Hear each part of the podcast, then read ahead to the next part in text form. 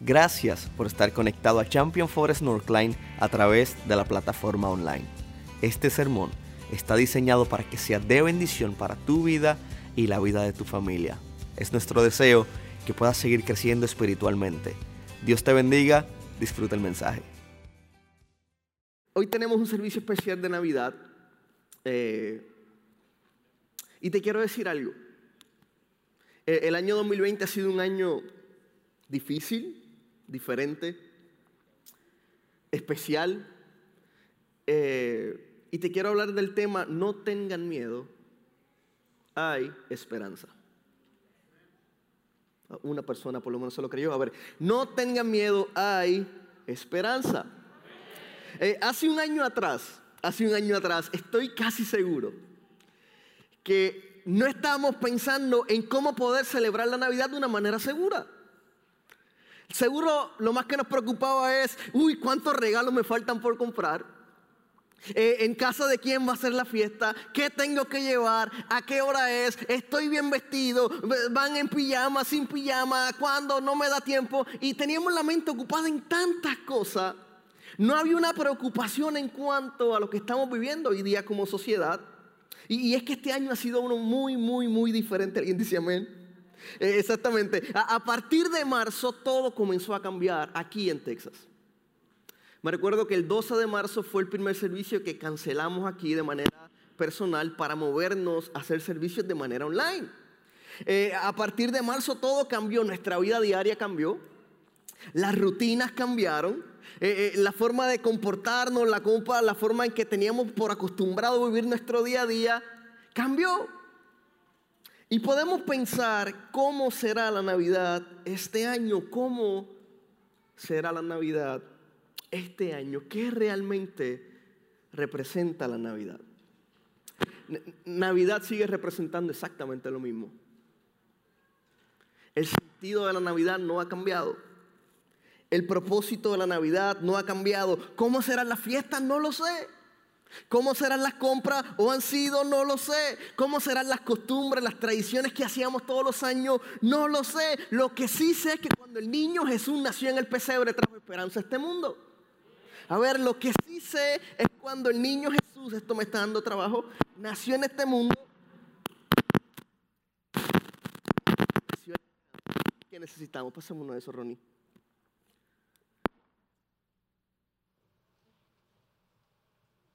Si es que nació la esperanza, amén. ¿Y qué representa la Navidad? Esta fecha se celebra el nacimiento del niño Jesús, el Hijo de Dios. Su representante directo aquí en la tierra se presenta en un pesebre en forma de humano, siendo 100% hombre, 100% divino. Nació, creció, en algún punto murió y resucitó al tercer día para que tú y yo tuviésemos esperanza. ¿Qué representa la Navidad? Sigue representando exactamente lo mismo. La Navidad representa esperanza para un mundo que estaba perdido. Navidad significa perdón para todos nosotros que habíamos estado destituidos de su gloria porque somos imperfectos. Navidad significa tener seguridad en nuestro Padre Celestial porque un niño nos es nacido, hijo nos es dado y el principado sobre su hombro y se llamará su nombre admirable, consejero, Dios fuerte, Padre eterno, príncipe de paz. ¿Qué significa Navidad? Significa experimentar una paz que sobrepasa todo entendimiento en medio de lo que estamos atravesando como seres humanos. ¿Qué significa Navidad? Significa que hay alguien que no nos rechaza, sino que nos abraza y nos levanta, no importa cuántas veces caigamos al piso. ¿Qué significa Navidad? Significa que podemos abrir nuestro corazón a nuestro Padre Celestial teniendo la seguridad de que Él escucha nuestro clamor y obra milagros en nuestra vida. Oh, pastor, yo no he experimentado ningún milagro. ¿Qué, usted está diciendo? Si yo no lo he sentido, bueno, te quiero hablar del milagro más grande de la historia. El niño Jesús nació y desde ese momento tú y yo tenemos esperanza. Y si aceptamos al Señor en nuestro corazón, tenemos seguridad de vida eterna junto al Padre. Si usted está seguro de su vida eterna, levántele un fuerte aplauso al Señor. Y la realidad es que eh, Dios intervino en nuestra vida. Dios intervino en la vida de la humanidad. Y fue una intervención divina. Ustedes saben, las intervenciones no siempre son agradables, ¿verdad? No sé si se acuerdan en su escuela, eh, están dos personas peleando y alguien interviene. para que no se sigan dando golpes. Eh, a lo mejor alguien interviene en una discusión. A lo mejor alguien, alguien se lastimó, estaba corriendo y alguien interviene, lo levanta y lo lleva a, a su lugar, ¿sabe? El mundo estaba sin fe, el mundo estaba sin esperanza y el mundo estaba sin Dios. Dice la palabra que estábamos perdidos en delitos y pecados. Dice la palabra que todos pecamos, por lo tanto habíamos sido destituidos de la gloria de Dios, pero qué bueno que hubo una intervención milagrosa, una intervención divina. Y en Lucas capítulo 1, versículo 26, comienza a narrar una historia y dice que cuando Elizabeth estaba en su sexto mes de embarazo, Dios envió al ángel Gabriel a Nazaret, una aldea de Galilea, a una virgen llamada María ella estaba comprometida para casarse con un hombre llamado José, descendiente del rey David. Gabriel se le apareció y dijo, saludos mujer favorecida, el Señor está contigo. Elizabeth, Elizabeth era prima de María y ella experimentó un milagro porque Elizabeth era estéril.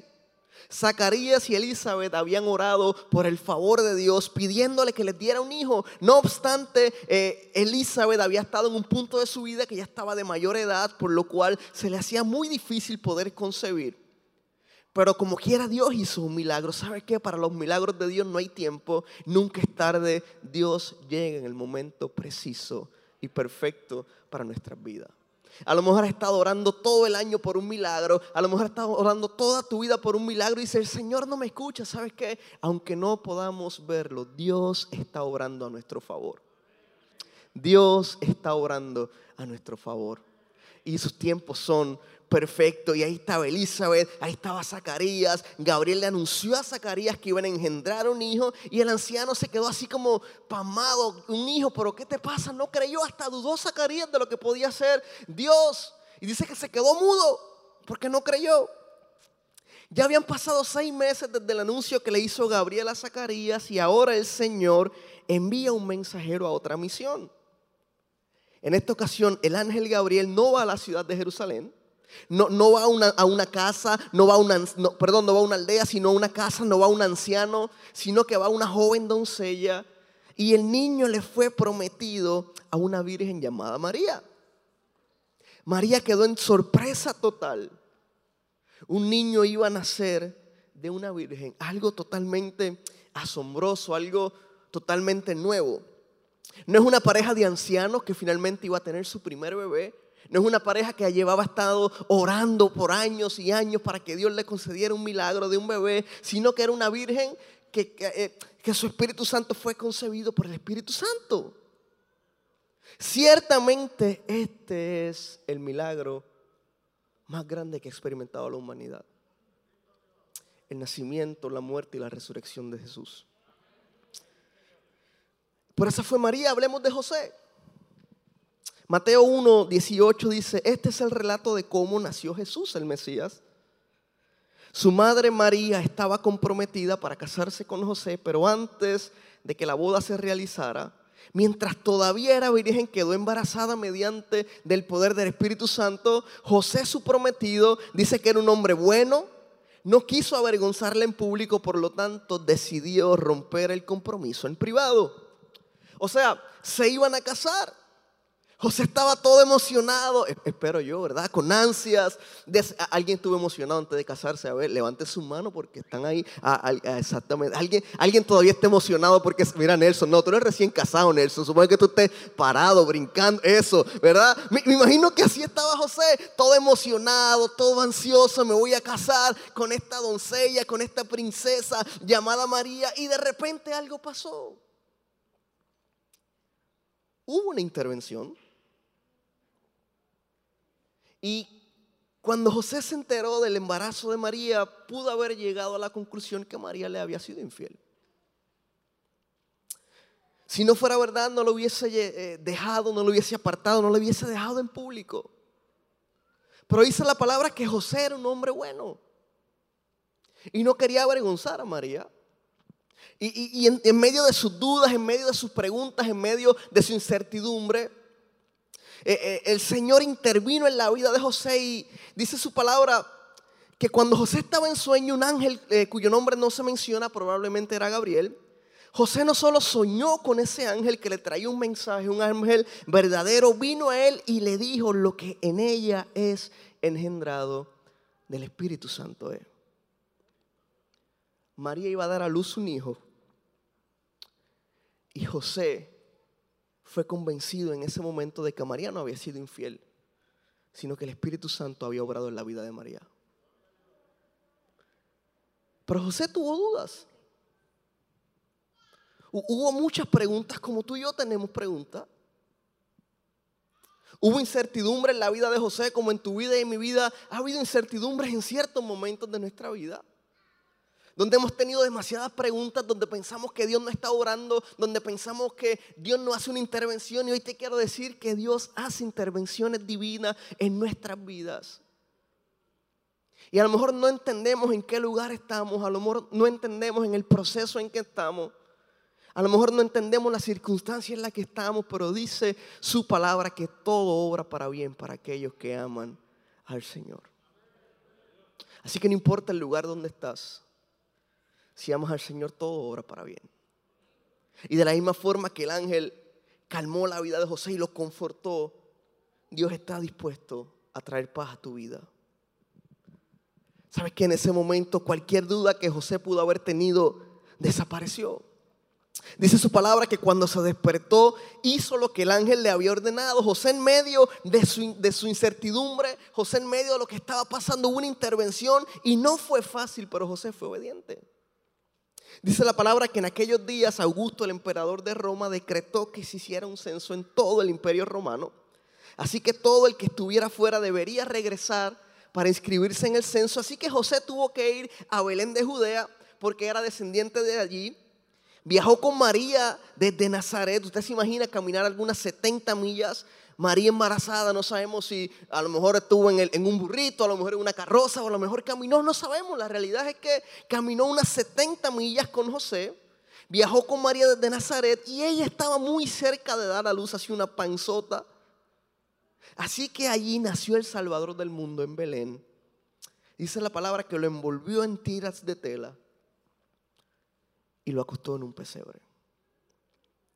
Hubo una intervención en la vida de María. Hubo una intervención en la vida de José. También hubo una intervención en la vida de los, de los pastores, dice en Lucas capítulo 2, versículo 8 que esa noche habían unos pastores en los campos cercanos que estaban cuidando su rebaño de ovejas. Y de repente apareció entre ellos un ángel del Señor y el resplandor de la gloria del Señor los rodeó y los pastores estaban aterrados. Usted se imagina, ellos estaban en su jornada normal, trabajando, en su vida cotidiana, haciendo lo que normalmente hacía, no sé, me imagino ahí a Andrés haciendo unas hamburguesas, me imagino ahí a William trabajando en la oficina, me imagino a Gerardo ahí trabajando en el dealer de carro, a Julio montando los cables, y, y de repente pasó algo. Hubo una intervención en su vida. Ellos estaban en su diario vivir haciendo lo que normalmente hacía y de repente apareció entre ellos un ángel y el resplandor de la gloria del Señor los rodeó. ¿Usted se imagina lo hermoso que es eso? Que estás trabajando, estás en tu casa, no sé, viendo televisión y de momento la gloria del Señor rodea tu vida, rodea tu casa. Dice que los pastores estaban aterrados, yo posiblemente también lo estuviese. ¿Quién está ahí? No sé, ¿qué es esto? Pero me llama la atención que aunque se asustaron, el ángel también les dijo, no tengan miedo. Algo que es muy interesante es que es una frase que se repite. A María le dijo, no tengan miedo. A José en medio de su proceso le dijo, no tengan miedo. A los pastores que estaban aterrados le dijo, no tengan miedo. Iglesia Champion Forest North no tengan, está ahí grande, no tengan miedo. A ver, a ver, no tengan miedo. No tengan miedo.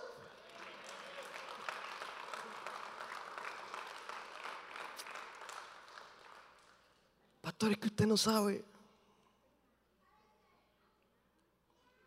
¿Cómo ha sido este año para mi vida? Claro, usted dice no tengan miedo, pero no sabe lo que estamos atravesando como familia. Claro, usted dice no tengan miedo porque no tengo empleo. A lo mejor dice no tengan miedo, pero mi matrimonio está a punto de romperse. Dice no tengan miedo, pero mis hijos se han ido de casa. Y Dios te está diciendo no tengan miedo. Tengo planes de bien y no de mal para darte un futuro y una esperanza. No tengan miedo. Sigue la historia en, el capítulo 2, versículo 16, que una vez le dijo, no tengan miedo. Fueron deprisa a la aldea. ¿Quiénes? Los pastores. Y encontraron a María y a José. Y allí estaba el niño acostado en un pesebre. Dice que después de verlo, los pastores contaron a todos lo que había sucedido y lo que el ángel les había dicho acerca del niño. Dice que se lo contaron a todo el mundo. No pudieron callar las buenas noticias. Tuvieron que decirle, oye Andrés, mira lo que está pasando, Candy, Julio, Javier, mira lo que está pasando, Jesús, Welly, un niño ha nacido, un niño ha nacido, hay que celebrarlo, hay que adorarlo, hay que exaltarlo, hay que levantarle una alabanza poderosa al Dios Todopoderoso. La esperanza del mundo ha nacido. La esperanza del mundo ha nacido, claro, dos mil años después. Seguimos con la misma encomienda. Por tanto, ir por todo el mundo y hacer discípulos a todas las naciones, bautizándoles en el nombre del Padre y del Hijo y del Espíritu Santo, enseñándoles las cosas que los he enseñado, y yo estaré con ustedes hasta el fin del mundo. ¿Saben que la encomienda no ha cambiado? Tú y yo somos la iglesia del Señor. Y tenemos que hacer lo que hicieron los pastores. No podemos quedarnos callados. Tenemos que contárselo a todo el mundo. Y me pongo a pensar, eh, ¿qué habrán dicho los pastores? Y se me ocurre, que a lo mejor dijeron algo más o menos así los pastores. A ver. Allá en el pesebre había nacido el niño Jesús. Me imagino que algo así fue lo que ellos contaron.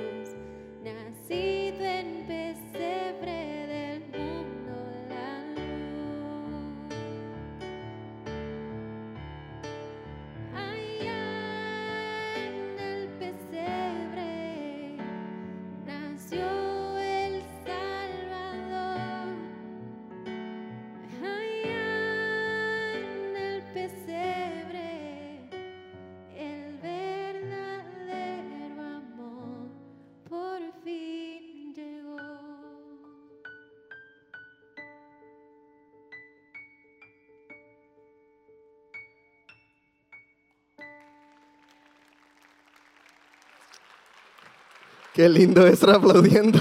Muy bien, qué hermoso. Me, imagino que los pastores estaban diciéndole algo así a todo el mundo. Allá en el pesebre nació el Salvador. Nació un niño. Allá en el pesebre nace Jesús.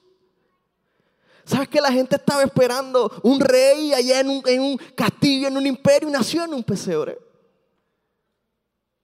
Y los pastores anunciaron a todo el mundo lo que había sucedido. Los pastores fueron obedientes. María fue obediente. José fue obediente.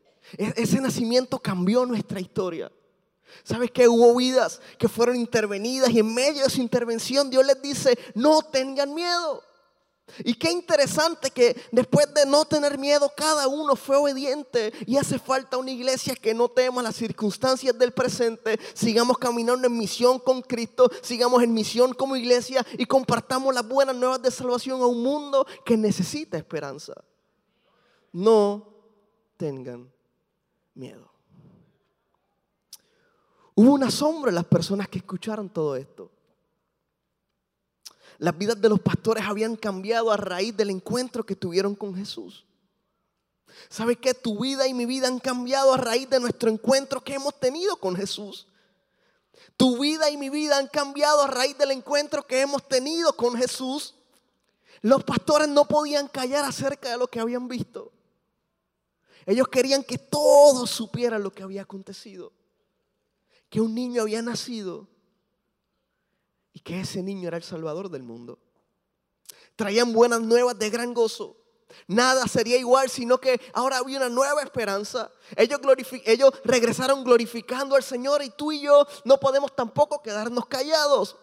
Tenemos que compartir la esperanza, tenemos que hablar acerca de Jesús, tenemos que hablar acerca de aquel que cambió una historia, que cambió tu vida, que cambió mi vida, que puso planes en nosotros, que puso propósito en nosotros, que da promesas a nuestras vidas, aquel que nos transforma a diario. Y no podemos quedarnos nosotros callados, sabiendo que hay una esperanza que el mundo necesita.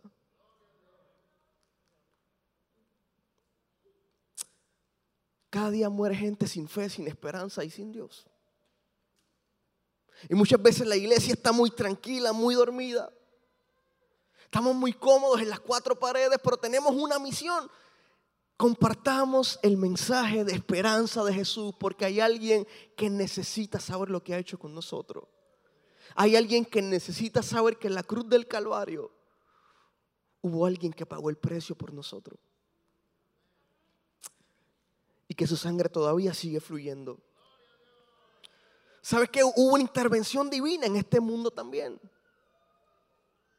De, de- de momento todos estábamos muertos. De repente no teníamos esperanza, de repente todos habíamos pecado, pero Dios, dice en Romanos 5.8, pero Dios mostró el gran amor que nos tiene al enviar a Cristo a morir por nosotros cuando todavía éramos pecadores. ¿Alguien está alegre por eso? ¿Alguien está agradecido? Pero Dios mostró el gran amor que nos tiene al enviar a Cristo a morir por nosotros cuando todavía éramos pecadores. Él sabía nuestra condición de hombre. Él sabía que éramos pecadores. Es más, Él sabía y sabe que cada vez también vamos a seguir pecando, vamos a seguir fallando, vamos a seguir metiendo la pata, vamos a seguir cayendo. Uh, pero si siete veces cae el justo, siete veces Él lo levanta. Y su sangre está dispuesta para limpiar nuestra vida hoy. no tengan miedo. Juan 3:16 dice, pues Dios amó tanto al mundo que dio a su único hijo para que todo aquel que en él cree no se pierda, sino que tenga vida eterna. Y me encanta porque dice, Dios no envió a su hijo al mundo para condenar al mundo, sino para salvarlo. Dios no envió a su hijo para condenar al mundo, sino para salvarlo. Y con su nacimiento nació también nuestra esperanza. Con su nacimiento nació nuestra esperanza. Vivimos en un mundo lleno de oscuridad, lleno de maldad, pero qué bueno es saber que nosotros encontramos la luz de Cristo. ¿Sabes? Cuando uno encuentra la luz, no sé si les ha pasado, se va la luz en tu casa y que buscas el flashlight como un loco. O de repente velas o estás buscando porque estás desesperado porque hay una oscuridad, no puedes ver nada, te da en el dedito chiquito, ¿sabes, lo que le digo? No, estás caminando y te das en el dedito chiquito ese con la esquina. ¿Les ha pasado? Soy yo el único que me pasa. O que dejaron algo en el medio y te, te, cae y estás desesperado por encontrar una luz, pero no hay luz, no hay flashlight. Encuentra el flashlight, la, las baterías están agotadas. Le dice, chico, pero el flashlight no tiene batería, ¿qué te pasa? Tienes que dejarlo listo, está preparado. Hay una desesperación por la luz. ¿Alguien ha pasado por eso? Que no encuentra nada y el flashlight de momento te lo cambiaron de lugar y dice, ¿dónde está el flashlight? No hay luz, no hay flashlight, no hay nada. Y es una desesperación por poder alumbrar. ¿Sabes qué? El mundo está desesperado por ver la luz de Cristo que brilla en una iglesia que necesita hacerse sentir en una sociedad. Mundo vive en oscuridad y tú y yo somos la luz del mundo. Una ciudad cimentada en su presencia y en su palabra. Y hace falta que compartamos su luz. Porque tú y yo hemos encontrado la luz. Sí, pastor, claro que encontré la luz y la pago cada mes. No te estoy hablando de esa luz. Jesús dijo eh, una vez más al pueblo, yo soy la luz del mundo. Jesús dijo, yo soy la luz del mundo. Y si ustedes me siguen, no tendrán que andar en oscuridad porque tendrán la luz que lleva a la vida eterna. ¿Alguien está agradecido por eso? Si ustedes me siguen, no tendrán que andar en oscuridad porque tendrán la luz que lleva a la vida. Y a mí la parte más emocionante, tanto hoy que la velita, ¿verdad? ¿Alguien no tiene una velita? Levanta la mano porque tenemos más disponibles. Si alguien no tiene, mira, eh, William está por ahí, creo, con una cajita, si no, yo creo que William, bueno, Javier está por ahí. Levante la mano. Si usted no tiene velita, levante la mano porque tenemos disponibles para ustedes. No queremos que se queden sin luz. Por eso cada uno de nosotros tiene una vela hoy en la mano. Déjenla apagadita, por favor, si puedes todavía. Porque esa luz, esta vela representa la luz de Cristo. ¿Sabe qué? Tú y yo hemos sido llamados a hacer luz en medio de las tinieblas. Mientras la luz de Cristo brille en nosotros, alguien más va a encontrar la esperanza que necesita. Mientras la luz de Cristo brille en nosotros, alguien más va a encontrar la esperanza que necesita. Gracias por haber estado con nosotros hoy. Esperamos que el sermón haya sido de bendición para tu vida y que el Señor haya hablado a tu corazón.